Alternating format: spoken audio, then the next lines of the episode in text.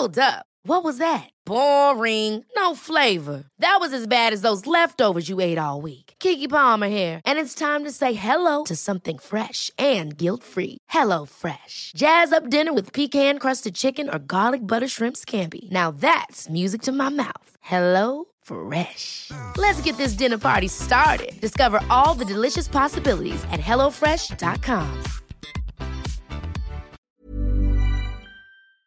Una marcha convocada para protestar por la muerte de Giovanni, que presuntamente habría Se fallecido registran a manos protestas de la policía. en Guadalajara, municipal. Jalisco, por la muerte de este joven Giovanni López. Se trata del joven que falleció a manos de el policías de del Ixtlahuacán, joven Giovanni López cuando estaba bajo custodia de los eh, policías de Y Ixtlahuacán de los violentamente irrumpieron esta tarde decenas de manifestantes en el Palacio de Gobierno de Guadalajara en una protesta por la muerte de un joven detenido el pasado 4 de mayo que murió estando La primera bajo versión dice que lo habrían detenido por no usar cubrebocas. Ya detenido, los policías municipales lo habrían maltratado hasta la muerte. Bienvenidos todos a Sin Comentarios, el podcast que estuvo de descanso mucho tiempo, pero como somos de Jalisco, específicamente de Guadalajara, tuvimos que volver en esta ocasión con un episodio especial. Y estoy aquí con Memo Vega Hola. y, y Carla. Carla, ¿no? Hola. Carla, ¿también tien- ¿tienes apellido o eres como Luis Miguel? No, es como Beyoncé, Trejo, pero es-. Así Pero es que no, no sé si decirle por Trejo o Satanás, por cuál apellido te vas. Pues depende con qué fin, la verdad. Entonces, sí, ¿no? Es, es como raro porque luego es cómo te presento, con tu arroba de Twitter, con tu arroba de Instagram, que esto del branding a ti te vale absolutamente madres. Em, pues bueno, en esta ocasión queremos hablar con ustedes y volvemos al, ruedo, eh, porque después de lo que sucedió la semana, eh, bueno, tendremos que decir por fechas, porque este podcast creo que sale dos fines de semana después de que Jalisco ardió en llamas. Entonces queremos hacer este episodio especial con ustedes para poder como darles eh, una, mm, un, contarles los hechos cómo se fueron dando poco a poco, alguien que estuvo ahí presente, que es precisamente Satanás, mejor conocida como Carla Trejo, y leer unos cuantos testimonios y hablar sobre cómo, cómo nos sentimos. Y hablando de sentimientos, Memo. Bien, ahora sí. Gracias. Gracias por esa introducción. Creo que a- ahora más que nunca este podcast va a ser grupo de autoayuda y antes de que nos pongamos a hablar de todo, todo, todo lo sombrío que sucedió en Guadalajara en estos días. Fer, ¿dónde está Lalo? Ah, Lalo, Lalo. Mira, no, no, no puedo, no se me ocurre algo más que decir la verdad, y es que está nadando en caca. Tal cual, no les vamos a mentir. Está nadando en caca. ¿Estás En diciendo que está en las criatura- oficinas del, del PRI Jalisco? Algo así similar. En caca de una criatura nada más que adorable, este, y encantadora, pero popo. Ya, para la gente que está alarmado por el contexto, lo que está diciendo Fer es que está cuidando a su hija, ¿no? Y que pues lo que hacen los niños, más que nada en esa etapa, es pues popó, Y llorar, ¿no? Básicamente por toda la popó que hacen. Es pero, un poquito como un duelo. pero fíjate qué chistoso, porque cuando eres adulto lloras porque no puedes hacer popó. Los giros de la vida, ¿no? Buen punto, totalmente de acuerdo. Bien, ¿qué fue lo que sucedió este, eh, pues este inicio de mes aquí en, Jalisco? Tuvimos em, pues algunos días verdaderamente intensos, angustiantes, de em, película de ciencia ficción por un lado y de documental de lo que hacía el PRI en los 60 por el otro. Hubo manifestaciones a raíz de que se hizo pública la noticia de que un joven llamado Giovanni López había sido eh, detenido por la policía de Ixtlahuacán y al día siguiente se le encontró muerto. Em, esta noticia, aunque es diferentes medios oficiales, que como de costumbre son poco confiables, habían dicho que se había reportado desde que sucedió, que fue el 4 de mayo del 2020, se hizo pública o se hizo de dominio público hasta el día 3 de junio de 2020, que es el momento en el que uno de los hermanos de, de Giovanni sube un video de la detención donde se ve a 10 policías tratando de detener a una sola persona bajo el argumento de que no está utilizando cubrebocas, aunque se ha hecho un esfuerzo importante por demeritar esa versión que da la familia. Al día siguiente apareció muerto y a raíz de eso se inician protestas en Jalisco. Y ahora quisiera preguntarles, eh, Carla Fer, ¿ustedes cómo fue que se enteraron? Híjole, yo no me, o sea, la verdad es que no, no recuerdo si fue por el chat de ustedes o fue porque alguien de la audiencia eh, lo hizo llegar a mí. Creo que, que, fue eso, de que alguien me dijo, oye, ¿qué, vas a ¿qué opinas o qué piensas o ya viste? Pero así fue como me enteré yo. Em, yo me acuerdo que me desperté y abrí Twitter como de costumbre, porque soy una persona que se odia a sí misma. Y lo primero que me apareció fue un tweet de un compa de Aguascalientes que dijo, ¿y de esto no van a hablar? O sea, como refiriéndose al, al, Blacks, al Blacks Lives Matter. Y lo abrí como para ver qué pedo. Y era justo la noticia. Entonces, cuando busqué en Twitter como Giovanni López y también busqué Ixtlahuacán los membrillos, había solamente cuatro tweets, solamente cuatro tweets, el de mi compa y otros tres tweets que eran, creo que de periodistas, eh, compartiendo como la noticia, pero nada más existían cuatro tweets. Entonces, lo primero que hice fue mandarlo justo al chat de ustedes y empecé a chingar como a tuitearlo y a robar un montón de gente para que la banda se diera cuenta. Y, ya, pero había, o sea, no había ninguna noticia, había una nota nada más en un solo medio y no me acuerdo cuál era, pero ya para como las 3, 4 de la tarde ya estaba en otros, por lo menos 5, estaba en Milenio, en El Informador, en Mural, en un montón. Sí, de acuerdo, yo me enteré por ti, así como dice Fer que lo sí, subiste ahorita yo estoy pensando y fue ella la que nos dijo que no van a hablar de esto, culeros.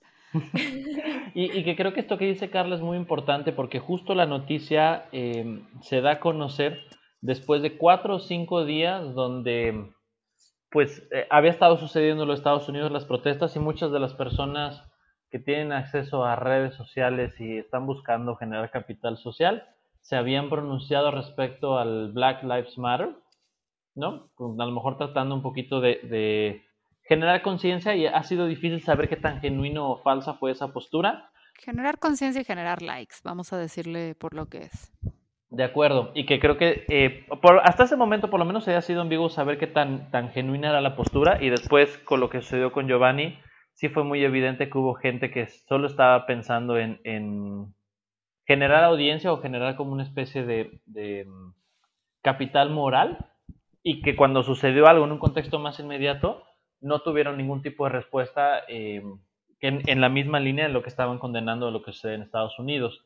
Entonces, efectivamente, el 3 de junio es que empezamos a ver esta, este em, angustiante video de Giovanni siendo detenido por la policía.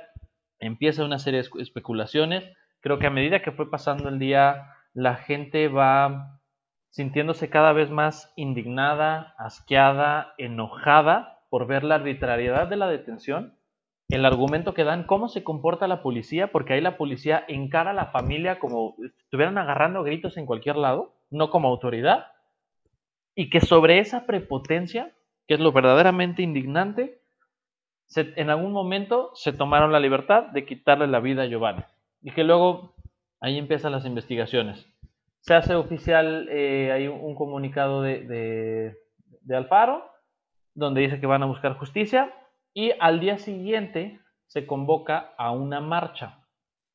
Esta marcha que fue, eh, digamos, creo que estaba programada para las 5 de la tarde, que iba de el Parque Rojo, que es un sitio de reunión muy común para las marchas en Guadalajara, hacia Palacio de Gobierno. Y no estoy seguro, eh, Carla, si ya estabas tú en ese momento de, la marcha. Sí, em, éramos poquitas personas pero conforme pasó, o sea, como en, unas, en una media hora, 40 minutos, eh, se juntó un buen grupo de personas y fue cuando se empezó la marcha como tal. ¿Cómo cuánta gente calculas que estuvo por ahí cuando ya cuando estaba en el Parque Rojo? Yo creo que como unos... Ay, soy malísima calculando personas, pero... perdón, la siguiente es que vayas a una marcha, te vamos a mandar con un abaco. Sí, sí, porque si no, no puedo. Pero yo creo que era más fácil como unos 100, 200. O sea, cuando la marcha ya avanzó. Ya, cuando vienen con el contingente caminando hacia Palacio de Gobierno. Sí. Ok, perfecto. Y bueno, lo que se reporta eh, es que durante ese trayecto la marcha transcurrió sin ninguna dificultad o sin, sin ninguna señal de, de, vandalismo o violencia o increpa, incre, que la policía increpara. Y es cuando se llega a Palacio de Gobierno, cuando empiezan a eh, suscitarse pues, algunas eh, manifestaciones de, enojo más intensas, ¿no? Ahí es donde vimos las imágenes de la policía, eh, bueno, de las patrullas siendo incendiadas, del palacio de gobierno siendo grafiteado, de la gente rompiendo la puerta, una puerta de palacio de gobierno, en otro lado la policía adentro, se filtraban videos tratando de, contener, y contener comillas, comillas, ahorita vamos a hablar un poquito de eso, lo que estaba sucediendo en la manifestación. No sé, Carla, eh, ¿Cuándo empezaste a ver que estaba sucediendo esto? ¿Tú cómo te diste cuenta? En realidad, um, al grupo con el que yo iba nos empezaron a avisar que las cosas eh, se pusieron punks antes de que llegáramos a Palacio. Eh, pero solo nos dijeron como que aquí ya hay gente y hay un montón de policía. Bueno, entonces llegamos, vimos como todo lo que estaba sucediendo. Eh, que eran básicamente policías versus personas. Y después de eso la gente, no sé ni cómo, o sea, sucedieron un montón de cosas al mismo tiempo, pero no, no tengo idea de cómo la banda tomó el control, así como de la situación, y ya no había policías, o sea, obviamente había, pero no, no se sentía su presencia, se sentía la presencia de la gente. Y eh, cuando quemaron la patrulla, por ejemplo, no había nadie, no había nadie deteniendo a nadie. Estaban había, solas las patrullas. Estábamos solos y había como un, una distancia de por lo menos, o sea, de, de, ahí del camellón, bueno, no camellón, de esa callecita chiquita, que no me acuerdo uh -huh. cómo se llama, a, donde empieza la plaza, que están las banquitas, o sea, estaba solo y no estaba solo porque hubiera alguien ahí cuidando ni porque nos estuvieran amenazando, estaba solo porque la gente empezó a ver qué pedo y no sé si como que todos nos tardamos en procesar o pues no sé, o sea, yo creo que fue más como el, neta estamos haciendo esto y como en lo que tardamos en, en decirnos a nosotros mismos que sí lo estábamos haciendo, fue cuando ya la gente se empezó a acercar, pues, y empezó a, rayar paredes y a romper lo que tenía a su alcance, a intentar entrar a Palacio. Pero fueron como unos cinco minutos de estar en el limbo de qué está pasando, no estoy seguro, eh, me acerco, no me acerco, salgo corriendo. Y después de eso fue cuando ya lanzaron el gas como para dispersarnos, porque cuando nos dimos cuenta de que sí estábamos haciéndolo, pues como que ya ellos también se habían dado cuenta de que pues podíamos hacer mucho más y pues nos pararon con el gas y fue cuando empezó como la lucha directa de policías versus personas. Ya que se ve como batalla campal en las imágenes. Uh -huh. Pero cuando tú viste lo de las patrullas incendiadas, el, el palacio de gobierno grafiteado, la puerta rota, eh, ¿qué lectura hiciste de eso?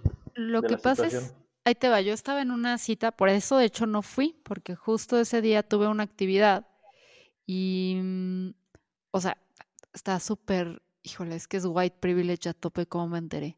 Pero, pero pues, además tú no puedes ir a la marcha. Ya después de haber tenido influenza y dengue sí. en menos de un año, ya por favor no salgas de tu casa. Estamos mm. a, a, a, punto de meterte en una bolsa Ziploc. Mira, ese día me iban a traer mi SCOBY, que es básicamente un cultivo de bacterias que sirve para hacer kombucha. Y mi amigo, el que me lo iba a traer, me dijo, morra, no alcanza a llegar hoy, me voy a la marcha. Yo, puta, yo quiero ir. Y, y estábamos como que chateando porque me canceló de último momento. Eh, y no hubo bronca, yo me fui a una cita y estaba yo a la mitad de mi cita y empieza, me dice, este güey se puso rudo.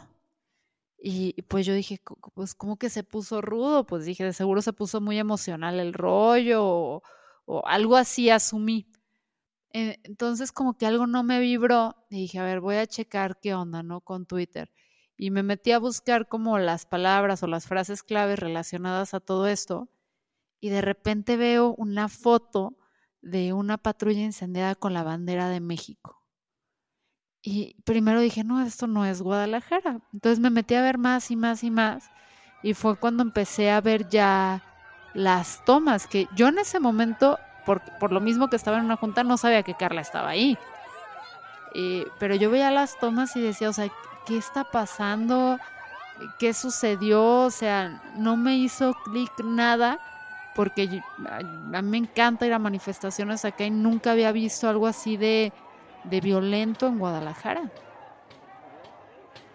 Entonces sí, sí me quedé impresionada. Ya, de acuerdo, sí, coincido ¿Tú cómo que fue te enteraste? por Twitter. Este, también ahí estaba medio monitoreando la marcha, ese día no había tenido consulta, entonces estaba viendo qué estaba pasando. Cuando vi que grafitearon el Palacio de Gobierno y lo puse por ahí en un lado y lo vuelvo a decir, me dio mucho gusto. ¿Qué les puedo decir? No, la verdad ¿Por qué es que te da sí. gusto? Platícanos. Es que creo que la, la- el estado deplorable en el que está la fachada ahorita representa con mucha precisión la pobredumbre que hay adentro, ¿no? Pero cuando vi lo de la patrulla, más allá de que me diera tristeza por la patrulla, pues por supuesto que no. Que quemen muchas patrullas. Pero lo que me dio como angustia fue pensar que esto podía escalar y que a final de cuentas fue lo que sucedió. Y que creo que es un, un- un tema importante como lo plantea Carla porque eh, el comunicado que dio después Alfaro de lo que había sucedido, que ahorita lo voy a detallar, integraba una frase donde de- felicitaba a la policía por haber estado a la altura. Y entonces, es lo que dice, y en cualquier entrevista que ustedes lo vean, va eh, a referir que como de 5 a 7, la policía, excelente. Y a las 7, pues medio se salió de control, ¿no? Eh, y ese medio se salió de control, creo que no dimensionan la bravuconería con la que la policía se fue a enfrentar a los manifestantes. Carla, estabas diciendo que ahí empezaron con el gas. Sí, justo. ¿tú te- cuando empezaron con el gas, ¿te quedaste ahí o te fuiste? No, cuando empezaron a tirar el gas, eh, mi grupo y yo decidimos movernos porque coincidió también, a mí me llamó mi mamá, a ellos les empezaron a llamar a sus papás y les dijeron que se regresaran porque estaban viendo las noticias en vivo de lo que estaba pasando. Entonces nos dijeron de que en él, regrésate y nos fuimos corriendo, eh, literal corriendo de nuevo hacia Parque Rojo y no fuimos los únicos, o sea, se regresó un montón de banda junto con nosotros. A mí me tocó ver corriendo a personas con tripiés. Me tocó ver corriendo a, a personas con tripiés, con sus cámaras en la mano, este, y de todas las edades, que fue lo más impresionante. O sea, no éramos nada más chavos, o sea, sí había adultos, no sé cómo decirlo. em, pero sí, yo sé que te cuesta trabajo, pero antes de ustedes también se manifestaban los adultos y siguen acompañando, Car. Pero sí, había un montón de personas que también se regresaron. Después de eso, me regresé por dos amigos que se habían quedado atrás y me los encontré a medio camino, pero cuando me los encontré, ellos también venían corriendo y me dijeron, no, güey, regrésate porque ya se puso peor. Ya, O sea, que- ya que había- es- es- Ya había personas siendo arrestadas arbitrariamente y, y ya estaban literal, o sea, todas las imágenes que vimos eran de ese momento, del no, ya regrésate porque se puso peor. Ok, entonces tú saliste corriendo con los, los amigos con los que ibas, con un montón de gente a tu alrededor y que te entiendo porque es impresionante el luego ver esta, estas imágenes de gente de todas las edades corriendo, porque usualmente uno piensa que solo lo- la juventud es vulnerable entre la policía y que suelen respetar otras eh, a, otras personas de otras edades como por una especie de status quo extraño y ver a todo el mundo correr lo único que hace es decir, bueno, el problema está serio. ¿Cómo te Sí. enteraste de lo que pasó después? De que tú te Ah, fuiste. Porque lo estaba, lo estaba siguiendo en vivo, o sea, estaba en Twitter, estaba en Instagram. Había un montón de personas que a lo mejor y no se acercaron como tanto a lo que estaba pasando, pero que se estaban encargando como de reportar todo lo que, como de documentar más bien, todo lo que empezó a suceder a raíz de, de las patrullas y de los destrozos en Palacio. Y así fue como me tocó también ver que a un amigo que estaba eh, que va de un medio, de un periódico, a tomar fotos. Eh, hay un video de cómo se pone a defender a una señora, una señora de la tercera edad, o sea, una señora súper indefensa que estaba en la calle, que no estaba haciendo nada. Eh, le estaban arrojando gas también a ella y la estaban violentando. Este vato se, o sea, se pone en medio, le dice a los policías que la dejen en paz, que no esté haciendo nada, y al vato también para abajo y a patearle la cara. Y varias veces se ve que el vato dice como de que, hey, soy, soy medio, como que vengo a tomar fotos, yo tampoco estoy haciendo nada. Y no, pues a lo que vengas, te tocan tus patadas en la cara. Y eso es justo. Dejaron ir contra, contra quien, o sea, furiosos los policías. Sí, pero mal pedo. Como perros de pelea. Y que eso fue a final de cuentas lo que sucedió. Sale la policía después de haber aguantado, em, seguramente en algún medio oficialista escucharán estoicamente, ¿no? Pero va a haberse aguantado las ganas de salir a golpear. Sale como a las 7, bueno, probablemente un poquito antes, y eh, se desarrolla una batalla campal en el sentido más literal de, la expresión. Policías y personas agarrándose a golpes, de repente del lado de los manifestantes algunas personas aventando piedras o botellas y la policía, que esperaremos que estuviera capacitada para poder manejar esta situación de otra manera o que tuvieran equipo distinto. Si ustedes vieron las fotografías, si no hay algunas fotografías en el siguiente video de sin comentarios en el canal de YouTube, eh, ese fue, así, así tenía que ser el anuncio, Fer. Sí, sí, sí, muy bien hecho, gracias, Memo. Perfecto. Eh, la policía salió a atacar a los manifestantes con sillas plegables, extintores vacíos, pedazos de madera. Vigas de, hecho, Sí, hay, hay, una fotografía donde se ve un policía que tal cual hay una señora que está dando la vuelta a una esquina y la recibe con un tablazo, con una tabla de madera u otro policía que sale ahí medio encarar, este, haciendo este movimiento de pecho estilo cantinflas cuando se quería pelear, agarrando un, extintor vacío.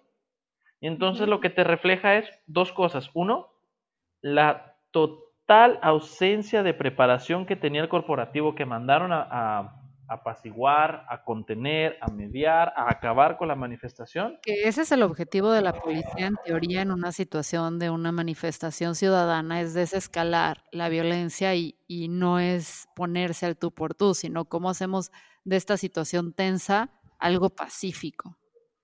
En teoría, ¿no? O sea, creo que en un país, voy a entrecomillar, no me ven, pero civilizado eh, y con ganas de ser mejor. Exactamente. Y entonces lo que lograron, en lugar de hacer que la, violencia fuera eh, este, de, escalando, incrementó.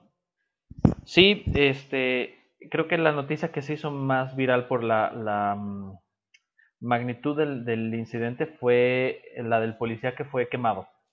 Sí. Hay un video muy claro donde se ve que llegan a prenderle eh, con un, líquido eh, fuego a un policía que se va corriendo prendido en llamas a que lo paguen entre policías y manifestantes.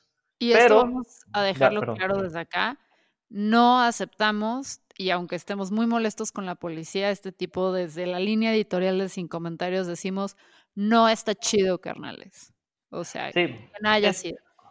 Eso ya lo que refleja es que efectivamente había gente que estaba ahí, no por el propósito de manifestarse por la justicia para Giovanni, sino lo que era tener un enfrentamiento campal con la policía. Sin embargo, me parece que también esta situación, que fue una atrocidad, lo que hizo fue acaparar la conversación y que en muchos lados se ignorara todas las cosas que ese mismo jueves la policía sí hizo. Hay imágenes que están arrestando a un chavo em, que viene de Playera Verde, donde lo agarran entre siete policías y no contentos con estar siete policías, llega otro a soltarle un trancazazo en la espalda hasta desmayarlo.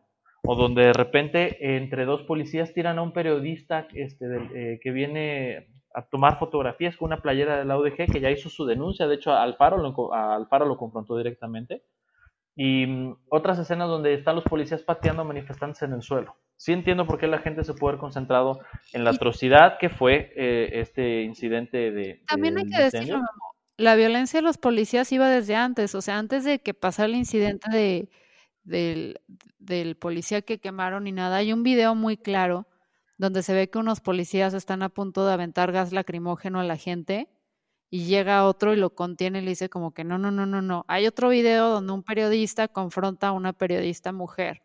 Eh, perdón, un policía confronta a una periodista mujer y le pone, y aparte encubierto el policía, ¿no? O sea, ni siquiera vestido de civil. Entonces, o sea, esa violencia no fue consecuencia del policía quemado, también que es una de las cosas que luego creen, ¿no? que, ah, quemaron al policía, entonces se pusieron rudos. No, no, no, andaban ya rudísimos previo a. Exactamente, y que, mm, digamos, lo, solo intentaron que la situación se escalara, aunque haya sido reprobable que otras personas se hayan escalado, quien eh, alimentó este fuego fue la policía. Quienes deberían estar preparados para evitar esta circunstancia fue la policía. Y ahí es cuando se dan, bajo ese marco, la policía se da la, la oportunidad de hacer detenciones arbitrarias. A gente que, eh, pues realmente sí veo que toman algunos que tal vez sí están involucrados en algunos incidentes que podrían haber sido eh, castigados legalmente, pero también agarraron a muchas personas que o estaban pasando o estaban tomando fotografías o que habían ido a manifestarse y no se salieron del embrollo, pero no habían tenido ninguna demostración de violencia, se los llevan a fiscalía. Después de las manifestaciones del jueves, eh, terminaron 28 personas detenidas y pues a falta de información oficial sobre qué era lo que había pasado, de qué manera se había planeado el operativo, qué iba a suceder con estas personas detenidas, la preocupación de que los tuviera retenida la policía, porque justamente lo que se estaba haciendo era manifestarse contra la eh, violencia policíaca, la brutalidad policial, y lo que hizo la policía solo fue confirmar que la percepción que teníamos de la policía, tal vez eh, realzada por lo que sucedió en Ixtlahuacán de los Membrillos, es cierta y que se extiende a diferentes corporativos. Sale Enrique Alfaro, eh, gobernador de Jalisco, ya se estaba pensando en un insulto, pero mejor ahí muere. O sea, gobernador de Jalisco, ese sujeto ya este, indescifrable. Es suficiente insulto ahorita ser el gobernador de Jalisco. Ajá. A dar información oficial sobre lo que había sucedido y a explicar que la marcha había sido un intento de desestabilizar al gobierno. Primero habla sobre la presencia de algunos infiltrados, que después se pudo documentar efectivamente que había un par de personas que habían inclusive, inclusive subido videos a redes sociales sobre lo que querían lograr en la manifestación. Y después se va todavía un poquito más lejos eh, a decir que esta manifestación había sido organizada por el partido del presidente desde algo que llamó los sótanos del poder. Carla Fer, ¿qué lectura hacen de esta teoría de conspiración, thriller, eh, viaje de hongos, no sé. Pues veo que, que el presidente tiene, mm, no ve, ve blanco y negro, ¿no? O sea, porque, o sea, en vez, ¿y qué ve blanco y negro? ¿El presidente? el, nuestro, nuestro gobernador, nuestro maestro limpio. Ok, lo que yo veo es que nuestro maestro limpio, el señor Alfaro, eh, no tiene la capacidad de, de reconocer cuando hay un problema en casa. O sea, no tiene la capacidad de decir, sí, o sea, tenemos un problema y lo tenemos que arreglar. O sea, siempre es alguien más es el culpable. O sea, el Señor siempre está presente para recibir los aplausos, pero a la hora que hay regaños, es el primero en desaparecer o señalar el dedo a alguien más. Así es como yo lo veo, como un escuincle caguengue berrinchudo que no sabe cómo lidiar con una situación complicada. Tú, Carla, ¿qué lectura le diste? Que es un hijo de su puta madre. Literal, o sea, ese, fue lo que pensé todo, todo el fin de semana. Estuve mentándole la madre al faro, recalcando lo cínico y sinvergüenza que es, y lo sostengo. O sea, la neta, qué poca madre quererse lavar las manos diciendo, ay, es que estos no son modos de los tapatíos. O sea, a lo mejor y están enojados y a lo mejor y se quieren manifestar porque pues sí vivimos en un estado feminicida y me vale, me vale madres, pero, pero pues ellos no, ellos no rompen cosas, ellos no queman nada. Esto a huevo tiene que venir de alguien que me odia a mí personalmente y nada más se me ocurre que la única persona en todo México que me podría detestar a ese mismo nivel es Andrés Manuel López Obrador. Por supuesto que ningún jalisciense siente esta clase de coraje hacia mi gobierno estúpido y fascista o hacia mi adorable persona.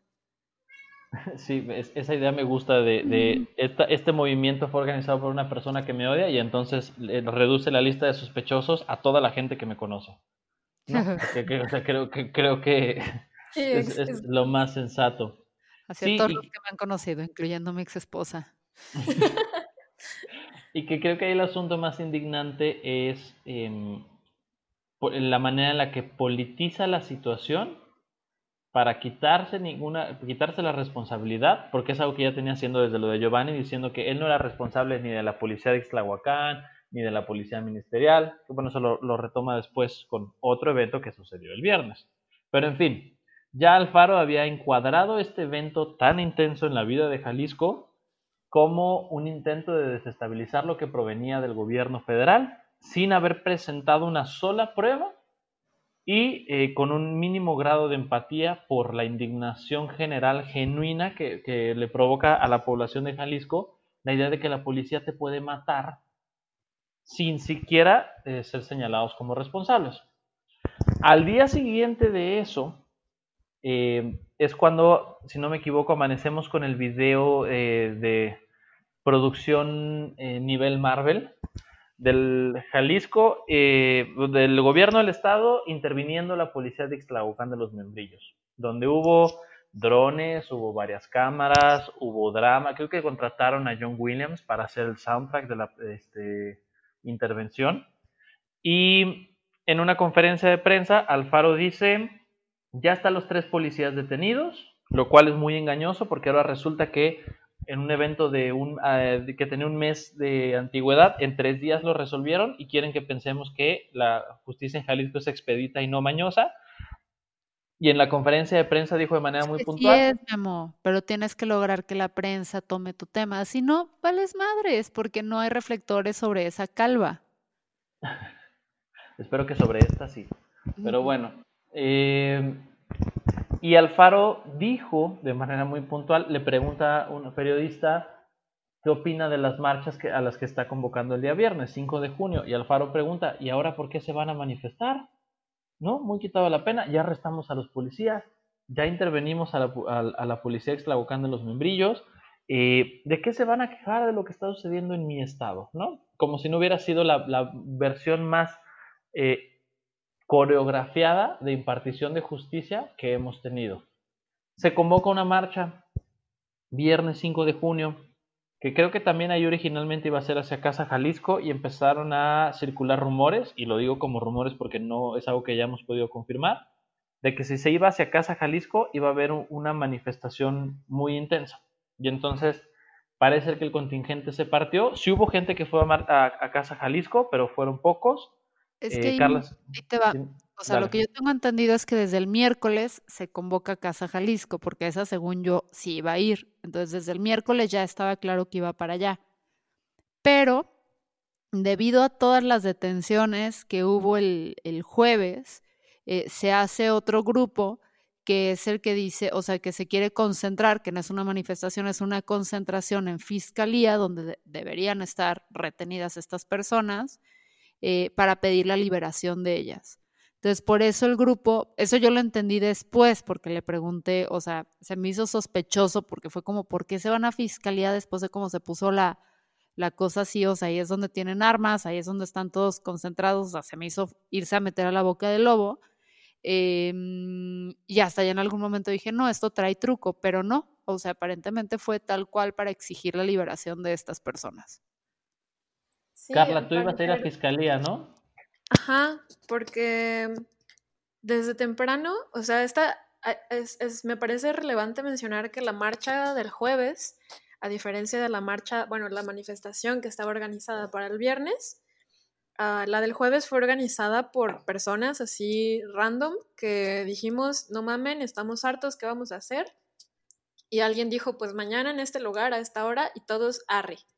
Y por eso la marcha estaba como también un poco desorganizada en términos de que no sabíamos qué ruta íbamos a tomar, no sabíamos qué íbamos a hacer llegando, no llevábamos una lista de exigencias, no llevábamos mucho, solo llevábamos todo nuestro coraje y ganas de hacer algo al respecto. Pero la del viernes, la manifestación, sí estuvo organizada y estuvo convocada por diferentes colectivos de la ciudad entre ellos el, el, colectivo de 8M de las mujeres. Entonces, desde temprano, una de ellas empezó a tuitear que los vecinos de Providencia eh, se estaban organizando entre ellos porque alguien le dijo que íbamos a ir un grupo de vándalos a destruir su colonia, este, que no nos íbamos a, a quedar en paz. Para los es que como contexto para los que no son de Guadalajara, Providencia es una zona sumamente fresa, conservadora y ensimismada en la ciudad. Sí, está, bueno, pues qué les cuento, yo aquí vivo, ¿verdad? Pero este, pues empiezan a decir todo esto y entre los vecinos surge también la iniciativa de contratar seguridad privada. Esto sumado al hecho de que Casa Jalisco desde temprano, el viernes, estuvo súper armadísima. O sea, todavía hasta el día de hoy, porque yo pasé por ahí en la mañana, tienen, todavía tienen todos los muros de contención y estaba completamente rodeada por un montón de policías que no nada más le daban una vuelta. O sea, estaba toda rodeada por primero como una como un cerco pues de policías, pero además había como el triple de elementos adentro, o sea, como en el jardín y en toda la entrada. Estaba llenísima de policía. Y como sumado a todas las detenciones y a que creían que Casa Jalisco iba a ser muy, muy riesgoso, pues decidieron moverla hacia Fiscalía. Ya, de acuerdo, y que sí, como bien, bien dices, Carla, em, el cerco alrededor de Casa Jalisco em, está impresionante. Lo organizaron mucho más rápido que aquella vez que se hizo una manifestación por la desaparición de los estudiantes del CAB en los tiempos de Aristóteles, que yo pensé que ya habían eh, roto el récord eh, de miedo para acordonar Casa Jalisco, pero parece que esta vez definitivamente lo rebasaron con creces. Y bueno, eso lo que provoca es que el contingente eh, se seccione en tres. Si hubo gente que llegó a Casa Jalisco, hubo gente que se fue a Palacio de Gobierno y hubo gente que se fue a la Fiscalía. Entonces, lo que pasó en Palacio de Gobierno fue, no era un contingente grande, pero fue muy similar a lo que había pasado el día anterior. Hubo personas que estuvieron lanzando algunos objetos y después se ve, de hecho hay videos donde se ve a la policía como que se les quedan viendo a los, a los manifestantes, a los- a inclusive un, un grupo de jóvenes que lo están retando, se suben unas patrullas y como que se van y luego resulta que se dieron la vuelta a la cuadra y entraban por otro lado y se bajan de las patrullas corriendo a atrapar o a buscar a, a jóvenes que parecieran manifestantes. Y ahí tenemos, ahí hay escenas de, particularmente un caso, un chavo que viene con el cabello largo, al cual venía completamente desmayado, sangrando de la cara, y la policía se lo está llevando para arrestarlo. Sin embargo, donde se puso eh, todavía más drástica la cosa fue en fiscalía. Carla, ¿cómo fue que decidiste que no ibas a ir a fiscalía? Pues faltaba como media hora para las 5, 6, no, las 3. No me acuerdo ni siquiera la hora a la que estaba llamada la concentración. Mm, Pero ya, ya estaba a punto de, de hacerlo cuando me empezaron a llegar un montón de mensajes de, de maestras, de compañeras de colectivos, de amigos que ya iban en camino. Sobre todo, sobre todo los de mis amigos que ya iban en camino fueron los que me detuvieron de, de ir porque me contaron que justo en 8 de julio, eh, todavía faltando hasta 10 minutos para llegar a fiscalía, para llegar a la parada, paraba- empezaron a parar los camiones, empezaron a parar los camiones y si te veían chavo te revisaban la mochila. Y aunque no tenías que traer nada, nada sospechoso, o sea, una lata, nada, no tenías que traer nada para que en contra de todo lo que se presume que de lo que somos libres, te bajaran del camión y que te dijeran que no podías llegar a fiscalía y que si te veían ahí te iban a reventar. La neta creo que eso, o sea, sí, sí me empecé a preocupar mucho con todas las recomendaciones que me hicieron sobre como los protocolos que probablemente seguirían, eh, en conjunto con los protocolos que me empezaron a contar que iban a seguir en fiscalía porque pues es donde están todos, todos los elementos que, que se derivan al resto de la ciudad, pues sí me preocupó, pero hasta que mis amigos no me dijeron, nosotros ya vamos y nos detuvieron, entonces mejor nos estamos regresando, fue cuando yo dije como, no, pues, o sea, no tiene sentido ir. Y ya después empecé a ver, o sea, no mucho después de eso, como a los 15 minutos, empecé a ver los videos de transmisiones en vivo, o sea, la gente iba con tanto miedo. am, en el Instagram de Hazlo como niña, em, venían las chavas transmitiendo en vivo porque se querían acercar y en cuanto vieron que querían justo acercarse al lugar de la concentración, a la esquina, porque ni siquiera pudieron llegar al lugar de la concentración, eh, se ve como las personas de fiscalía cruzan la calle con tablas y combates en la mano y las empiezan a perseguir, o sea, las empiezan a perseguir, les dicen que las van a reventar, que se vayan de ahí, que no las quieren volver a ver. Y pues sus reacciones, o sea, no dejan de grabar y estaban transmitiendo en vivo, ni siquiera es un video como que, que tuvieran tiempo de subir después, venían en vivo cuando todo esto estaba pasando. Que desde ahí empiezan las malas señales, ¿no? Cuando empezó a llegar la prensa a, a fiscalía, junto a donde está el, el, pues digamos, no sé cómo se le llama, el grupo de policías, ¿cómo se le dice? ¿Jauría? Bueno, no importa. Eh, que está la valla donde están los policías, alrededor empiezan a ver algunas personas platicando con los policías vestidos de civiles, y hay fotografías de personas con tablas, con palos de golf, em, sin ningún distintivo oficial, platicando con la policía, ¿no? Y en este país donde tenemos un gran historial de infiltrados políticos en manifestaciones legítimas, pues eso empieza a generar malas señales. Y como dices tú, Carla, empiezan a subir videos donde estos individuos empiezan a acercarse a amedrentar, a cualquier persona que pudiera parecer que va a la marcha con un abordaje que solo cabe dentro de lo criminal, como organización criminal. Y empezamos a ver los videos de las pick-ups de personas que no tenían placas, que no, no, estaban marcadas, de personas que vienen con chaleco antibalas y radio, pero ningún distintivo oficial, a separar a personas y a levantar a personas y a llevárselas. ¿Cuándo te enteraste de esto, de esto? ¿Cómo te enteraste?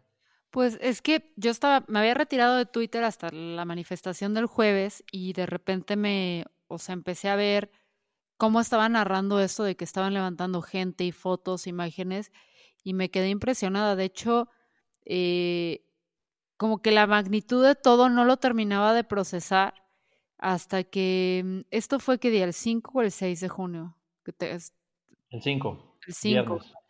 O sea, como que yo veía las imágenes y no terminaba de procesar y que habían todavía desaparecidos. Y con la historia de Ayotzinapa y todo, yo estaba preocupadísima. Em, entonces, pues me escribía con, con, amigos, con gente preguntando, ¿esto es real? Viendo las fotos, ¿qué está pasando? Muy pendiente de, de cuando empezaron a salir los nombres de las personas que habían levantado. Muy, muy pendiente, muy preocupada ya de que Carla ahora sí sabía que estaba en una de estas manifestaciones, que fuera a pasar lo mismo donde ella estaba. Y, y fue horrible. De hecho, aquí tengo Memo la, la, anécdota de una persona que está ahí, que, o sea, no quisiera compartir su nombre por seguridad, aunque él ha dado la cara, pero no sé si quieren que se las lea. Adelante. A continuación narro la experiencia que viví ayer al ser levantado por gente de Fiscalía del Estado. Es algo largo, pero les agradecería que me leyeran, al igual que todas las personas que están compartiendo lo que les pasó. Me bajé en la estación Urdaneta del tren ligero y caminé hacia la concentración por calle 5. Eran aproximadamente 15 a las 6. Justo cuando llegué a la avenida 8 de julio, veo dos camionetas sin placas con hombres que portaban armas de fuego y palos, estacionados en la gasolinera para luego irse por la avenida rumbo al norte. Seguí ese mismo camino porque ya no vi una amenaza. Decidí escribir lo que vi en Twitter porque me pareció un hecho relevante para alguien de mis conocidos que haya decidido ir o que quisiera compartirlo para ayudar con la precaución. Justo a media cuadra, mientras escribía el tuit, me encontré con una entrada custodiada por antimotines.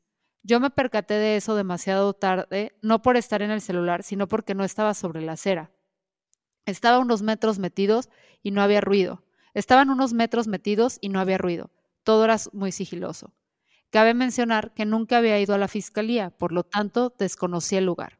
Se me acercó un sujeto y me preguntó que a dónde iba. Yo le dije la verdad, a la concentración. Me dijo que le pasara la mochila para revisarla, a lo que accedí sin oponerme, y también me adelanté a decirles algunas de las cosas que había, alcohol para las manos, un poco de vinagre y un trapo. Leí que eso puede ayudar a respirar en caso de que alguien aventara gas. Le expliqué eso. En cuanto terminó, en cuanto terminé, dijo, métanlo. Los antimotines se hicieron a un lado y un policía me sometió y me esposó detrás de ellos. Una muchacha se acercó y me dijo que le diera el celular y la contraseña. Le dije que se desbloqueaba con huella o patrón. Lo acercó a mi mano y lo primero que estaba era el tuit que no acabé de redactar. Lo leyó y reaccionó agresiva para luego decir, va para adentro. Estaba solo, no veía a otro civil. Sentí miedo. Solo había policías. Uno amagó con darme un palazo y me dijo que me callara el hocico cuando dije que venía pacífico, pacíficamente, lo cual era cierto. Me metieron a la fiscalía por la parte de atrás, lo que parece ser la calle 12, y me ingresaron a un cuarto donde había aproximadamente 10 civiles y otros más que se escuchaban en otro cuarto conjunto. Nos pusieron mirando la pared de pie. Nos decían que si nos sentíamos muy machitos, que si a poco creíamos que se iban a quedar sin hacer nada. Luego llegó otro sujeto y en tono más calmado nos dijo que no nos iba a pasar nada, que no tuviéramos miedo, que solo cooperáramos y al final nos iban a pasar a un lugar para dictarnos nuestra situación jurídica. Más civiles seguían llegando. Nos tomaron nuestros datos y yo di los míos. El que nada debe, nada teme, aunque, paradójicamente, en ese momento sí temía por mi vida. A todas las personas nos quitaron nuestro celular y nos tomaron una foto. Nos dijeron que luego podíamos regresar por nuestros teléfonos. ¿Quién va a tener ganas de ir por un celular que probablemente esté intervenido? ¿O qué garantías tienes para regresar y que no te pase nada? Veremos. Así estuvimos, no sé, una hora. Entró alguien y nos dio una plática diciendo que ellos también tenían familia y que querían estar tranquilos. Que nos dejáramos de nuestras pendejadas victimándose. Nos dijeron que, que nos diéramos media vuelta porque nos iban a dejar ir. Nos regresaron nuestras mochilas y las cosas que para ellos podrían ser una amenaza. Sacaban de cinco en cinco. Luego vino otra incertidumbre a mi mente. No creo que nos suelten a la vuelta. No les conviene si lo que quieren es dispersar y quitar fuerza a la concentración.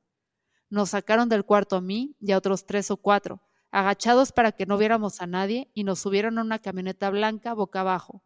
Un policía dijo que si cabían más y le respondieron que sí subieron a dos personas con sobrepeso encima de los que íbamos boca abajo, quienes también eran detenidos y obviamente no tenían la culpa de que nos los echaran encima. Yo quedé justo en la parte donde están las llantas y barqueado, apenas con un pequeño hueco para poder respirar. No me equivoqué, cuando me apareció esa incertidumbre minutos antes porque lo peor estaba por comenzar. La camioneta arrancó, no sé cuántos nos iban custodiando, yo solo escuchaba a dos quienes insistentes le decían a los de arriba que se agacharan más para que nadie se viera. El calor, como lo habrán sentido estos días, era infernal, y en esa situación era desesperante. La persona que iba sobre nosotros en la parte del torso y cabeza estaba al pendiente de los de abajo, hacía lo posible para darnos algún hueco más grande. Los tipos le dijeron que no se moviera, pero él con movimientos discretos nos daba aire. El, camino parecía no terminar. La sensación de no ver nada y no saber hacia dónde te llevan es horrible. Comencé a sentir que un muslo se me quemaba. Intenté levantar un poco con la misma pierna a la persona que estaba sobre nosotros en esa parte sin lograr mucho. Estoy seguro que él también hubiera querido hacer algo, pero todos estábamos sin poder hacer nada. Hubo un momento en el que sentí que ya tenía una quemadura considerable. Fue cuando hablé y dije que sentía la que la pierna se me quemaba. La respuesta fue burlona. ¡Ja! Mientras logres, aunque sea respirar, lo demás no me importa. El destino parecía no llegar. Hubo un momento en el que me sentía débil, pero algo, algo provocaba que siguiera aguantando. Lo que sí es que no encontré la manera de ayudar a mi pierna. Me resigné y me enfoqué mi fuerza en poder respirar lo mejor posible porque el torso lo tenía también muy presionado. Luego se escuchó un camino de terracería y ahí vuelves a pensar lo peor. ¿Cuántas veces hemos leído sobre fosas o cuerpos que fueron encontrados muertos en caminos como ese? Miedo otra vez. La camioneta se detuvo y se escucharon más voces abajo. Se bajaron los que nos iban custodiando y abrieron la puerta o con puerta o, o esa cosa que no sé cómo se llama. Los que iban sobre nosotros hicieron movimientos para bajarse y fueron insultados, que hasta que ellos nos dijeran que nos íbamos a bajar. Así estuvimos un par de minutos, jadeando, cuando la camioneta iba en movimiento el aire fluía, pero detenido sentía que no podías respirar nada. Luego, alguien dijo como si fuera un guion de alguna serie o película que nos bajáramos, que teníamos 10 segundos para correr. Todos bajamos y comenzó a contar de manera regresiva. Pude ver de reojo como tres camionetas y gente armada. Fue la adrenalina la que nos dio impulso porque aire no teníamos.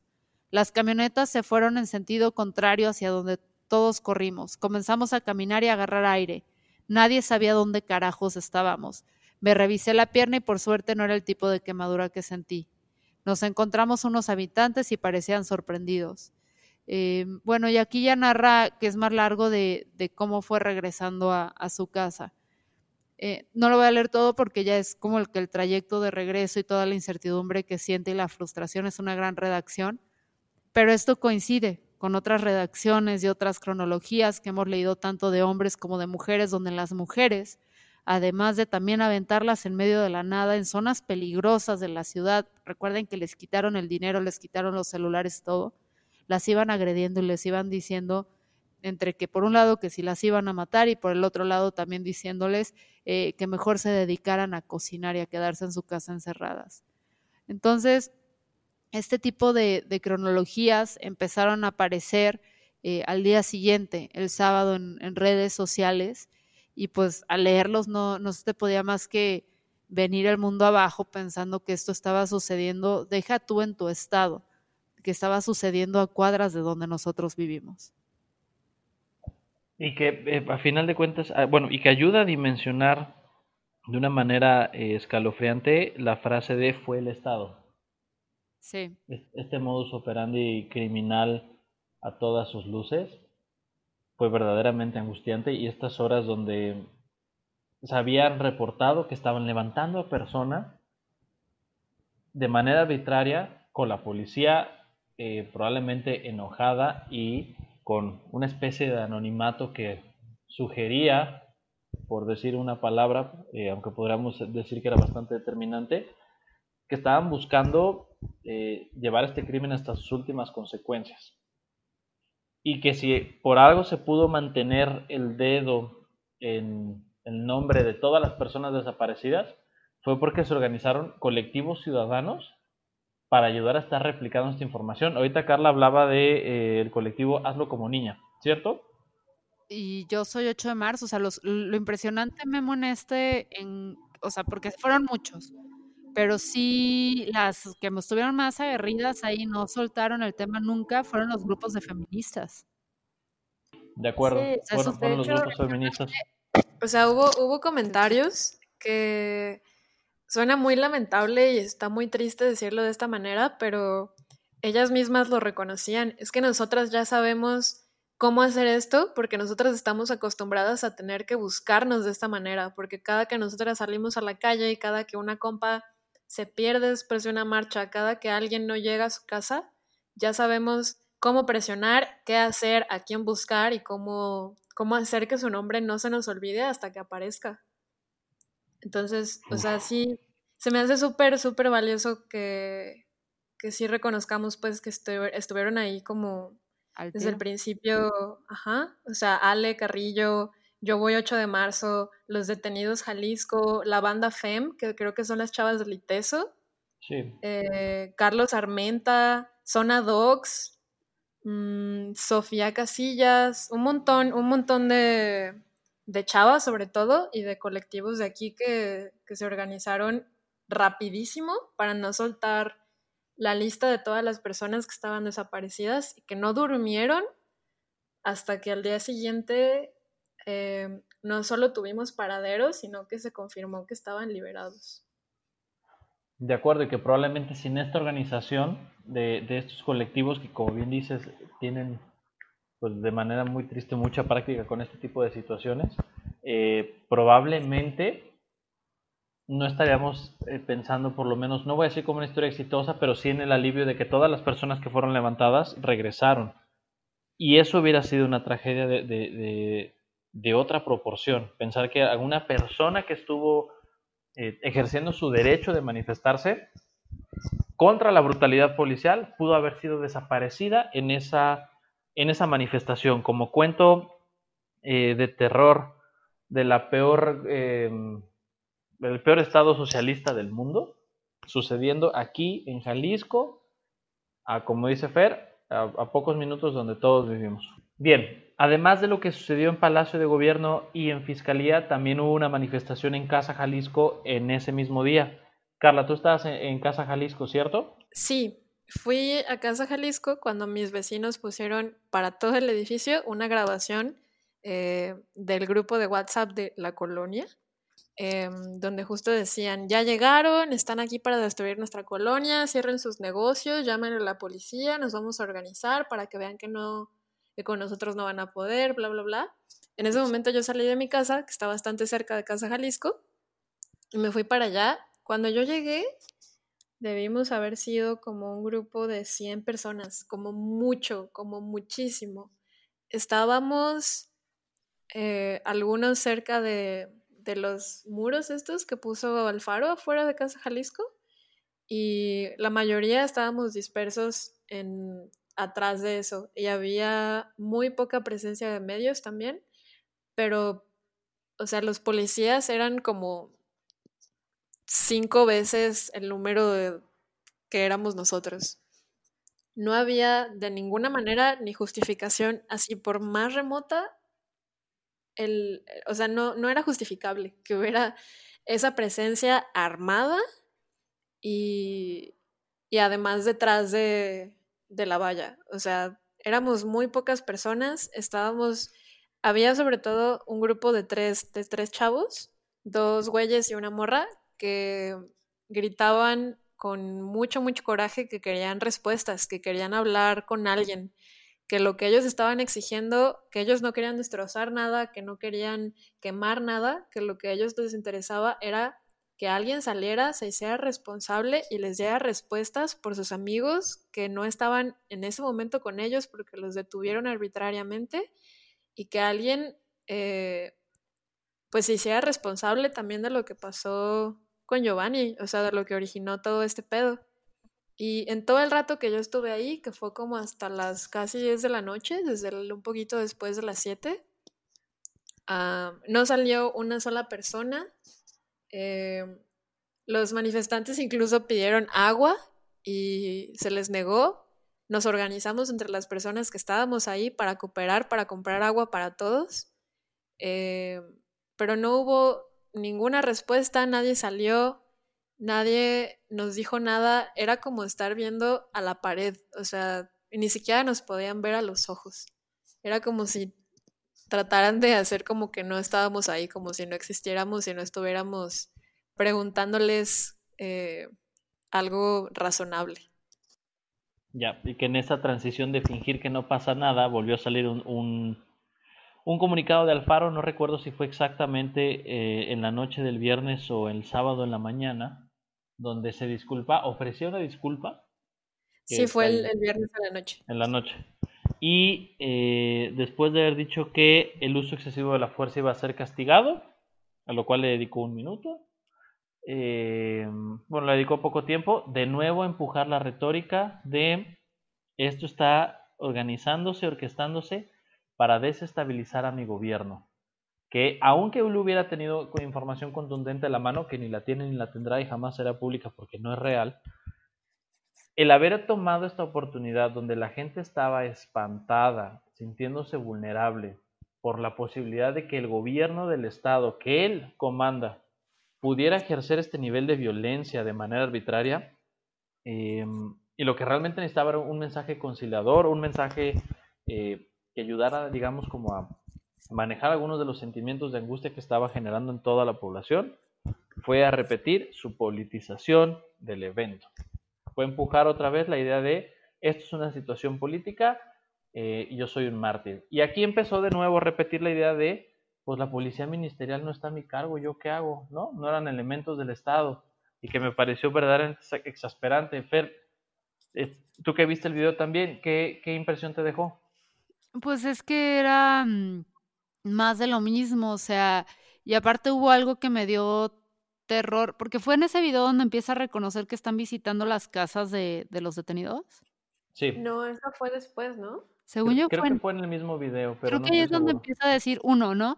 Es que no hay denuncias, es que no hay denuncias. Pues sí, cabrón, ¿cómo vas a ir a denunciar que la policía que se llevó a, o sea, que, tu hijo está desaparecido por ir a manifestarse, o sea, y que lo desapareció la policía por irse a manifestar en contra de los abusos de la policía, a la misma policía, justo en el lugar donde lo levantaron. Entonces, por un lado, eso me, sacó de quicio, así que, que lo quería matar. Y por el otro lado, o sea, yo estaba pensando en estos jóvenes que se sienten súper vulnerables, que, que fueron víctimas de terrorismo psicológico, que de repente vaya el pelón, el jefe de, de quienes lo secuestraron, a su casa. Para empezar, ¿de dónde estaban sacando las direcciones? O sea, no, no, no, todo mal ahí, todo mal.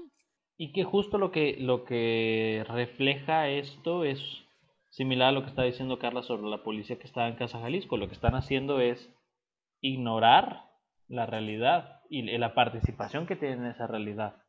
Y en eso cerramos el viernes. Em, si alguien nos está escuchando de un lugar que no sea Jalisco, fue una noche atemorizante. Eh, la idea de estar, no sé, eh, hasta la madrugada ver que había personas que de manera muy loable estuvieron retuiteando y compartiendo los nombres de las personas desaparecidas o de las personas de las que no se daba, no se tenía información sobre su paradero, como si fuera em, un extracto de, de, un documental de lo que había sucedido en el 68 en la Ciudad de México. A la mañana siguiente, no estoy seguro que, en qué horario, creo que es cerca del mediodía, pero tenemos que precisar, se hizo el anuncio de que todas las personas que habían sido levantadas, que habían sido eh, secuestradas, ya estaban eh, localizadas, no liberadas. Y todavía eh, el mismo, creo que fue el sábado, si no me equivoco, hubo otra movilización, em, una hacia la Minerva y otra este, en Palacio de Gobierno. Y en Palacio de Gobierno fue un grupo ya muy pequeño que aventaron cosas a Palacio de Gobierno y volvieron a arrestar y se llevaron a la fiscalía otra vez a, este, a, estas personas. Carla, tú estuviste en la manifestación de la Minerva. Es que fue una misma. O sea, ah, de la Minerva partió hacia, hacia Palacio de Gobierno. ¿Cómo cuánta gente estaba en esta manifestación? Yo llegué a la Minerva muy temprano, o sea, estaba llamada a las 3 y yo llegué poquito antes de las 3 éramos un grupo bien reducido. Estábamos en la esquina de la Mercedes-Benz y como mucho había 50 personas así alrededor mío, súper dispersas. Y conforme pasaban los minutos, creo que partimos casi faltando 20 a las 4. Le dimos primero toda la vuelta a la Minerva. Y cuando empezó la vuelta seguíamos siendo un grupo chiquito, pero cuando terminó, yo sin querer terminé hasta adelante porque pues fui de las primeras en llegar y cuando terminó la vuelta y volteé para atrás para ver si, si veníamos todos juntos todavía, éramos un montón de gente. O sea, yo creo que fácil éramos más de 300, 400. O sea, éramos muchos. Y todos íbamos como visiblemente molestos y enojados, pero íbamos bien organizados como a nivel interno, porque no había, no, o sea, como esto lo, se organizó también ah, muy rápido, eh, todavía no estoy segura de quién, quién organizó, pero no existía una ruta eh, previa a la marcha. Habían dicho algo como de que bajar por Hidalgo y tomar sabe qué, porque al principio la gente lo había convocado en coche pero luego dijimos, ¿qué son esas mamadas? Vamos a tomar la calle. Sí, o sea, no somos, ¿cómo se llaman los que marcharon así? no, no vamos a exigir la renuncia de AMLO, vamos a exigir justicia por lo que está sucediendo. Entonces, eh, fuimos caminando y así, o sea, así al Chile, vamos a tomar la calle, regrésate tú automovilista porque nosotros somos más que tú y te la pelaste. Eh, hasta que llegó Protección Civil y se adelantaron a nosotros y empezaron a, a, ¿cómo? a mandar la circulación hacia otras calles porque nosotros íbamos por donde íbamos y no nos íbamos a parar para nadie, pues. durante la marcha vimos que las calles aledañas justo a Vallarta, que creo que fue por donde bajamos, eh, había un montón de presencia de, patrullas, o sea, estaban escondidos, pero estaban. A mí me tocó ver por lo menos en cuatro cuadras seguidas una de la otra, patrullas estacionadas em, en la calle paralela, o sea, hasta la esquina, pero pues como son cuadras chiquitas alcanzaba a ver, y a los policías como quien no quiere la cosa, escondidos entre los árboles eh, o literal recargados contra la pared donde se cerraba la calle, pero estuvieron ahí todo el tiempo, todo el tiempo y toda la marcha como aquí estamos, hijos de la chingada, y nada más que intenten algo para que vean cómo ahora sí. Al menos así lo percibía yo porque éramos un grupo muy grande de personas y varias veces el grito fue no vamos a usar la violencia, venimos eh, a marchar de manera pacífica. Sobre todo cada que los veíamos, pero de todos modos estaban ahí y seguían siendo muchos más ellos que nosotros, la verdad. ¿Te dio, la impresión, ¿Te dio la impresión, Carla, de que habían aprendido la lección de lo que ha sucedido en estos días? Para nada. O sea, creo que si acaso lo único que, que hicieron fue enojarse más. Que eso es lo verdaderamente preocupante, que si esta situación no detona una reflexión o un cambio em, pues significativo sobre la manera en la que se manejan los corporativos de la policía, las corporaciones, perdón, los corporativos son los del gobierno del estado, las corporaciones de la policía, entonces ¿qué? ¿Cuándo? ¿Cuándo van a parecerse más a la policía que necesitamos como una sociedad libre y menos a los criminales a los cuales em, ellos deberían eh, interpelar? el contingente, no sé si este contingente es el que llega a Palacio de Gobierno, sí, ¿verdad? Sí, sí somos. Bueno, él llega a Palacio de Gobierno y parece ser que eh, un grupo de personas, de nuevo, em, en la parte de atrás de, de, la manifestación, un grupo de personas empieza a lanzar botellas a Palacio de Gobierno y estas personas son detenidas de nueva cuenta y se, son llevadas a Fiscalía de nueva cuenta. Em, aquí podríamos decir que, bueno, estas seguramente estas acciones podrían tener, por lo menos calificar para un delito administrativo, si no es que legalmente repercute para otra cosa, pero em, ahí otra vez tenemos información de que se está llevando a cabo un proceso ilegal y completamente eh, irregular porque se detiene, se detiene a estas personas, no se les da información sobre su delito, no se comparte la carpeta de investigación con los abogados y se les amenaza con llevarlos a Puente Grande mucho antes de lo que normalmente se podría tomar esa decisión en función de este proceso legal. Sale un nuevo comunicado de Alfaro, que ya lo, sueño, ya lo veo hasta en la sopa, lo detesto, eh, para decir que él, que no controla a la fiscalía, que no controla a la policía ministerial, que no controla nada, yo no sé para qué quiere ser gobernador en esta vida, em, perdona a, a los detenidos como una manera de eliminar tensión en la sociedad. Por última vez, cabe resaltar. Por última vez, y esa fue la amenaza, es la última vez que va a suceder, que él decidió perdonar a los detenidos y que nada tuvo que ver con el hecho de que no tuvieran delitos que les pudieran imputar de manera legal, descritos con la precisión que se requiere para hacer una denuncia. Bueno, y además la forma en la que los agarraron fue bajísima porque ni siquiera agarraron a manifestantes. O sea, por ejemplo, hay el caso de dos chavos que literalmente estaban saliendo de una pizzería. Y vámonos, los agarraron. Creo que yo se los mencioné a ustedes. O sea, ah, yo lo vi, lo escuché en radio. No, pero cuando salió todo este pedo y, y, Lalo nos explicó cómo funcionaba, o sea, que si te agarraban haciendo algo tenían que seguir un proceso, yo les dije, pero esos no eran los güeyes que traían las bombas, porque a los güeyes que traían las bombas yo los vi, yo le avisé al resto como de que, hey, están estas personas tratando de hacer esto. Y no eran ellos, o sea, no eran los detenidos que nos estaban presentando como quienes habían iniciado todo y quienes habían hecho los destrozos. Sí, hubo otro chavo que hasta pudo, o sea, que podía comprobar que no estaba ni siquiera en la zona. O sea, no estuvo en la manifestación en lo completo. Entonces, eh, bueno, nada más quería aportar eso de, porque es, eso es lo que la gente eso es lo que me enoja, Memo, porque siento que, que, mucha gente, o sea, por ejemplo, los vecinos de Carla y todo que se ponen, es que son ellos, y ellos ya vienen los ruidosos y no sé qué. A ver, lo que demostró la autoridad eh, la semana de, de estas manifestaciones y con sus acciones, es que cuando están enojados todos nosotros, todos nosotros, ya sea por no usar un cubrebocas o porque saliste de la calle cuando la policía estaba de malas, todos somos vulnerables y todos podemos terminar en la parte trasera de una camioneta en medio de una terracería. Y si bien nos va, nos piden que corramos Y si mal nos va, no volvemos a aparecer, pero nunca. Entonces, eso es lo que la gente tiene que, que dimensionar y tenemos que dejar de anular estas manifestaciones y estas marchas bajo uno. Es que se lo ganaron porque le prendieron fuego a la policía. No, es que es una lucha de poder entre dos personas poderosas y nada más están usando a los jóvenes como no. O sea, las manifestaciones son válidas, son legítimas y tienen una razón de ser.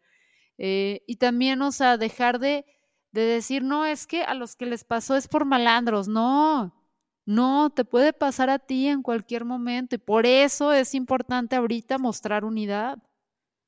No sé, estoy muy enojada.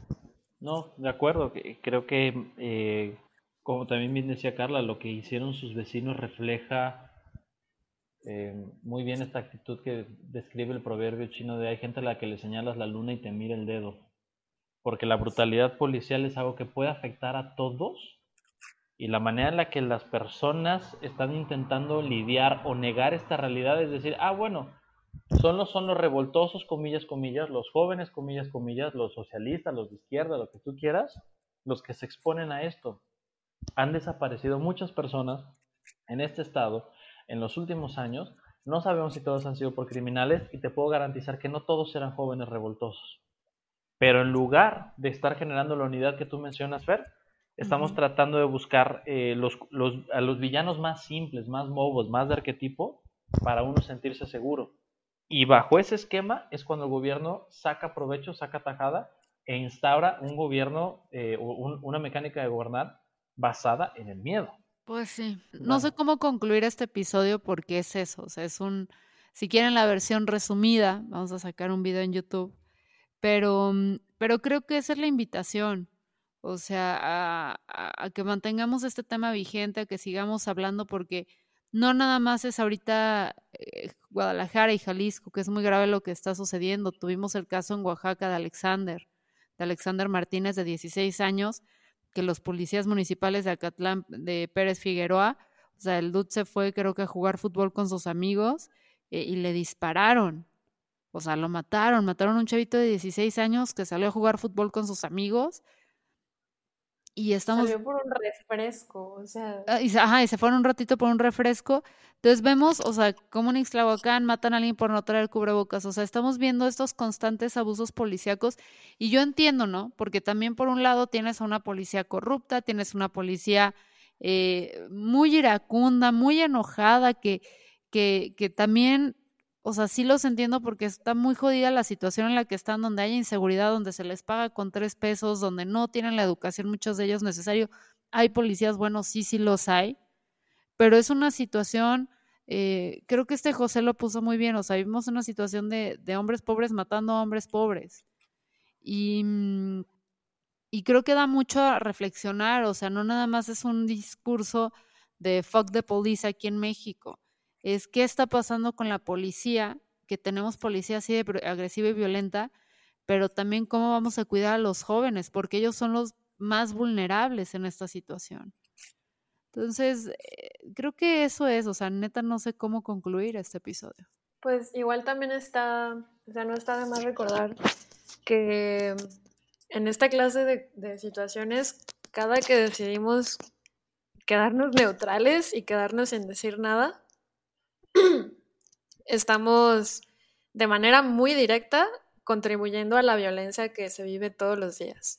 O sea, la mayoría de las luchas está bien tener un espacio para la reflexión y para la introspección y para pensar las cosas de manera fría, pero cuando vives en un país donde te matan por salir a manifestarte, donde te detienen arbitrariamente porque eres joven, donde la policía te mata porque saliste a la tienda por un refresco y te confundió con alguien más, en esta clase de situaciones no decir nada y quedarse callado me parece igual de grave que, que ejercerlas directamente.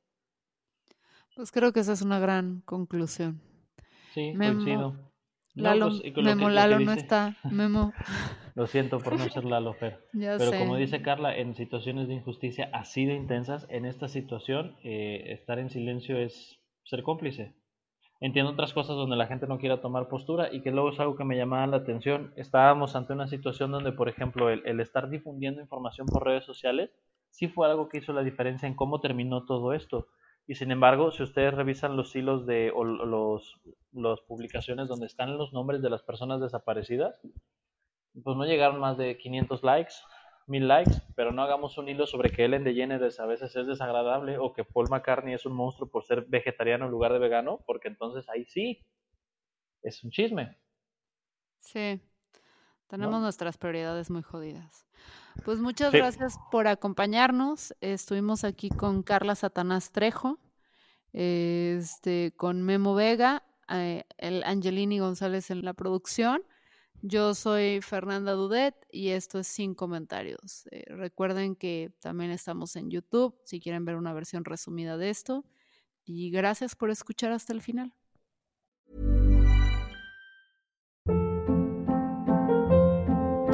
Hold up. What was that? Boring. No flavor. That was as bad as those leftovers you ate all week. Kiki Palmer here, and it's time to say hello to something fresh and guilt-free. Hello Fresh. Jazz up dinner with pecan-crusted chicken or garlic butter shrimp scampi. Now that's music to my mouth. Hello Fresh. Let's get this dinner party started. Discover all the delicious possibilities at hellofresh.com.